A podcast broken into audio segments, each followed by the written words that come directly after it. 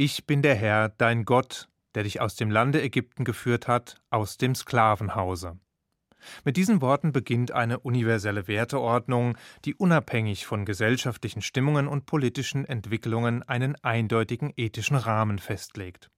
Ein Moralgesetz, das seine umfassende und zeitlose Wirkung der Tatsache verdankt, dass es von Gott offenbart wurde und nicht menschlicher Kreativität entstammt ein Kodex, der uns mit wenigen simplen Vorschriften den Weg in eine bessere Welt ebnen soll.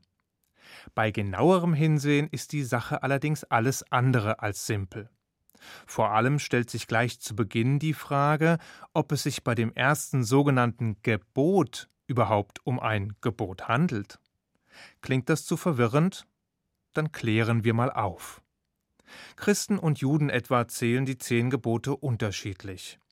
Und während Christen davon ausgehen, dass der erste Satz nur eine Präambel, also eine Einleitung darstellt, begreifen Juden diesen bereits als ein erstes, eigenständiges und elementares Gebot.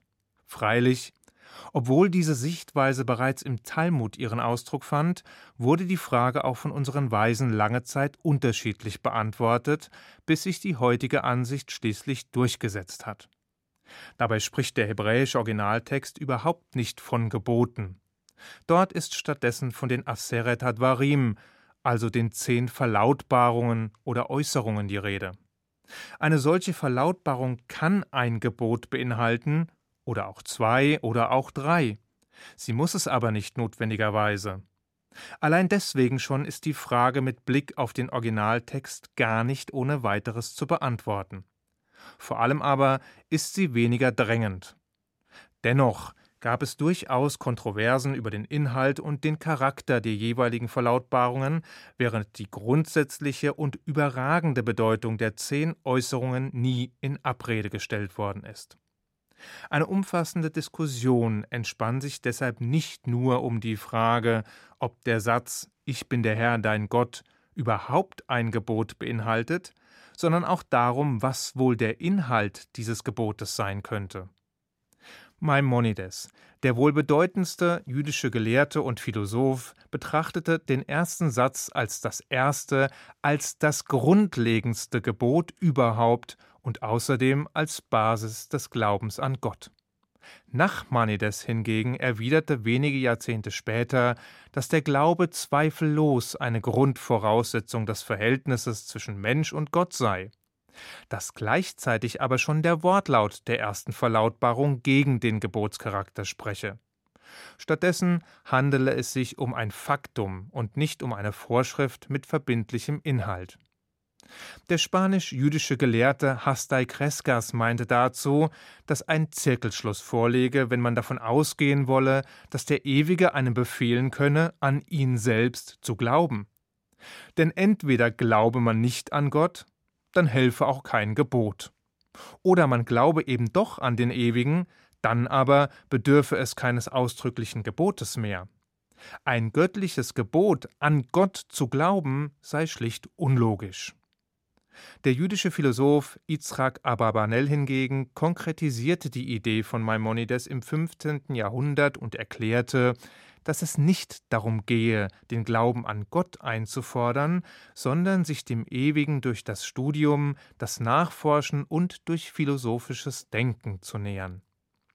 Schließlich löste der Malbim, ein angesehener Torah-Kommentator des 19. Jahrhunderts, den vermeintlichen Widerspruch in Maimonides Logik auf. Diesem sei es nicht darum gegangen, aus der ersten Verlautbarung ein Gebot des Glaubens an Gott herauszulesen. Stattdessen sei es ihm um Kenntnis und Wissen der Existenz und des Wesens des Ewigen gegangen. Hier reiche der simple, einfache und unkultivierte Glaube nicht mehr aus. Vielmehr bedürfe es eines komplexeren Verständnisses, eines umfassenderen Wissens und eines geschulten und anspruchsvollen Verstandes, um das Wesen und die Existenz Gottes begreifen zu können. Der Talmud und die herrschende Meinung gehen deshalb davon aus, dass wir es hier mit einem eigenständigen und fundamentalen Gebot zu tun haben, welches uns neben der Anerkennung des Ewigen die Erlangung eines umfassenden Wissens um Gott abverlangt. Damit sind wir allerdings noch lange nicht am Ende. Denn der erste Satz der zehn Äußerungen hat noch viel mehr zu bieten. So stellen schon unsere Weisen die Frage, weswegen Gott als derjenige beschrieben wird, der die ehemaligen Sklaven aus dem Land Ägypten herausgeführt hat und nicht als derjenige, der die Welt erschaffen hat. Wäre es nicht viel eindrucksvoller gewesen, wenn sich Gott als Schöpfer des Universums, der Welt und allen Lebens vorgestellt hätte? Ja und nein. Zwar mag die Weltschöpfung das imposantere Ereignis gewesen sein, doch der Auszug aus Ägypten war dafür das unmittelbarere. Kein einziger der Menschen, die am Berg Sinai versammelt waren und die göttliche Offenbarung erlebt haben, hat die Weltschöpfung persönlich miterleben oder bezeugen können. Aber jeder Einzelne, von klein bis groß, hat die Plagen in Ägypten beobachtet und die Wunder erlebt. Jeder Einzelne hat das göttliche Eingreifen und die Fürsorge für die Geknechteten am eigenen Leib erfahren. Es ging also einerseits um die Glaubwürdigkeit Gottes. Dem anwesenden Volk, das hunderte von Jahren in einer polytheistischen, heidnischen Kultur verbracht hatte, musste nochmals in aller Deutlichkeit vor Augen geführt werden, dass dieser sich nun offenbarende Gott derselbe war, der sie aus der Knechtschaft befreit hatte der Gott ihrer Väter, der ewige und einzige. Andererseits war es eine Botschaft, welche in jeder Generation nachhalt. Durch diese Selbstbeschreibung macht der Ewige unmissverständlich klar, dass er ein persönlicher Gott ist, der sich um die Belange seiner Geschöpfe kümmert. Es ist der krasse Gegenentwurf zu der Gottesvorstellung des griechischen Philosophen Aristoteles. Dieser nahm zwar an, dass es einen sogenannten unbewegten Beweger gegeben haben müsse, der am Anfang aller Dinge stand, gleichzeitig verwarf er allerdings die Vorstellung, dass der Schöpfergott in der Lage gewesen wäre, mit seiner Schöpfung in Verbindung zu treten. Es ist also die demonstrative Zurückweisung theistischer Vorstellungen, die zwar einen Schöpfergott annehmen, jedoch nicht daran glauben, dass dieser sich auch nur im entferntesten um das Schicksal seiner Schöpfung schert. Der Gott der hebräischen Bibel dagegen ist vollkommen anders. Er ist persönlich erfahrbar, er nimmt Anteil und er sorgt sich um die Menschen. Und das betont er hier ein für allemal. In diesem Zusammenhang weisen die Rabbiner darauf hin, dass gleich das erste Wort, welches im hebräischen Originaltext verwendet wird, überraschenderweise gar kein hebräisches Wort, sondern ein ägyptisches ist. Warum, so fragen Sie, benutzt der Schöpfer ein ägyptisches Wort, um sich vorzustellen? Der Grund ist folgender. Gott nutzt während seiner Vorstellung und zu Beginn seines monumentalen Kodex eben jene Sprache, an die die Kinder Israels durch ihren langen Zwangsaufenthalt in Ägypten gewöhnt waren. Es ist sein Weg, um eine Annäherung zwischen den ehemaligen Sklaven und ihm selbst zu erleichtern.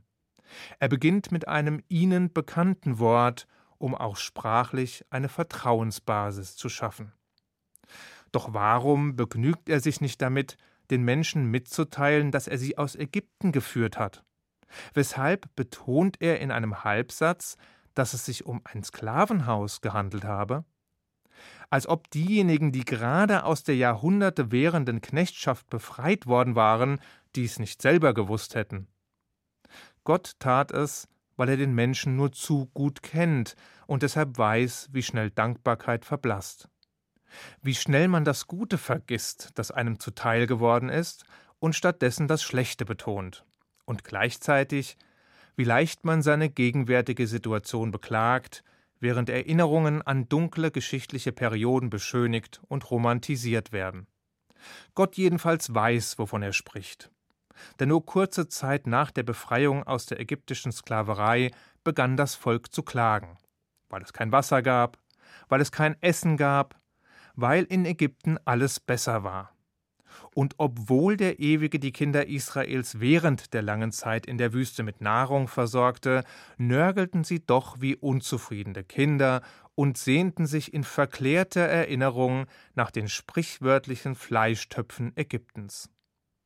Bei einer nüchternen Betrachtung der Realität und einem ungeschminkten Blick auf die Vergangenheit hätten die Israeliten eigentlich vor Dankbarkeit und Glücksgefühl platzen müssen.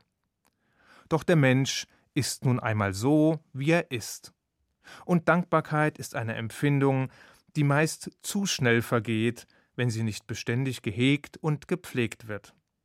Eben deshalb bedurfte es der ausdrücklichen Erwähnung gerade im ersten Gebot. In der frommen Hoffnung, dass wir alle irgendwann verstehen, dass Dankbarkeit der wahre Schlüssel zu persönlichem Glück ist.